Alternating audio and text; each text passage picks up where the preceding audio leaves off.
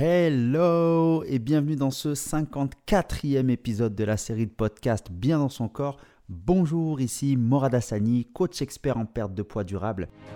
Bien dans son corps, le podcast pour t'aider à perdre du poids durablement et te sentir en paix avec toi-même.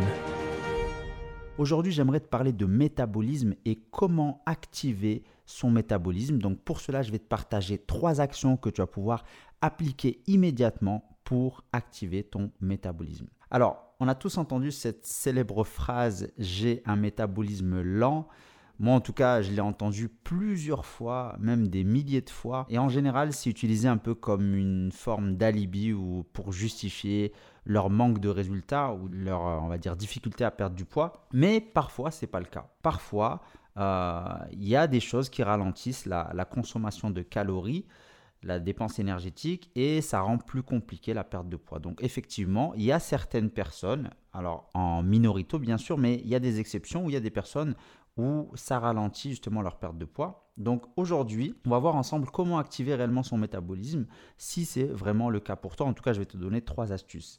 Tout d'abord, qu'est-ce que le métabolisme? Le métabolisme, c'est l'ensemble des réactions biochimiques dans notre organisme, dans notre corps, qui est divisé en deux grandes catégories de réactions. Donc il y a première catégorie de réactions, c'est les réactions cataboliques, c'est-à-dire qui va consommer de l'énergie et des tissus. En général, plus euh, on va vieillir et plus on est dans des réactions cataboliques. Et en deuxième grande partie, c'est les réactions anaboliques. C'est-à-dire que c'est à l'inverse qui va reconstruire les tissus, les cellules, les cellules pardon, et en général, on est plutôt dans des réactions anaboliques lorsqu'on est jeune. D'accord? Donc en fait, le métabolisme, c'est l'équilibre des deux, ce qui va nous donner l'état de notre corps et comment il fonctionne. Ok? Donc on a tendance à dire que plus le métabolisme est ralenti et plus on va favoriser le stockage des graisses. Ce qu'il faut comprendre, c'est que la base pour perdre du poids, perdre de la graisse, c'est consommation inférieure aux dépenses énergétiques. C'est-à-dire que on consomme moins que ce que l'on dépense. Ok? Il y a aussi d'autres aspects comme les facteurs hormonaux, c'est-à-dire il y a des personnes qui ont euh, une thyroïde qui fonctionne pas très bien, ils ont une forte production de cortisol liée au stress ou une forte production d'insuline, donc ce qui va provoquer une résistance à l'insuline. Ok? Donc, en dehors de ces éléments, il y a aussi d'autres leviers sur lesquels on peut travailler pour aider notre métabolisme. Alors, je vais te recommander trois choses à faire pour améliorer ton métabolisme, si on peut dire ça, pour l'optimiser. La première chose, c'est de manger peu et plus souvent. C'est-à-dire qu'au lieu de manger deux ou trois repas dans la journée, mange-en quatre ou cinq. Tu fais des petits repas et tu les fragmentes. Pourquoi? Parce que le corps, si on laisse trop de temps entre les repas, lui va considérer ça comme un jeûne, comme si on n'avait pas de quoi manger. Et ça risque justement d'alerter le corps et le métabolisme comme un signal en fait. Donc pour lui, c'est pas normal. Donc c'est une chose à faire pour améliorer, c'est de manger peu et plus souvent. La deuxième chose, c'est de, le type d'activité physique.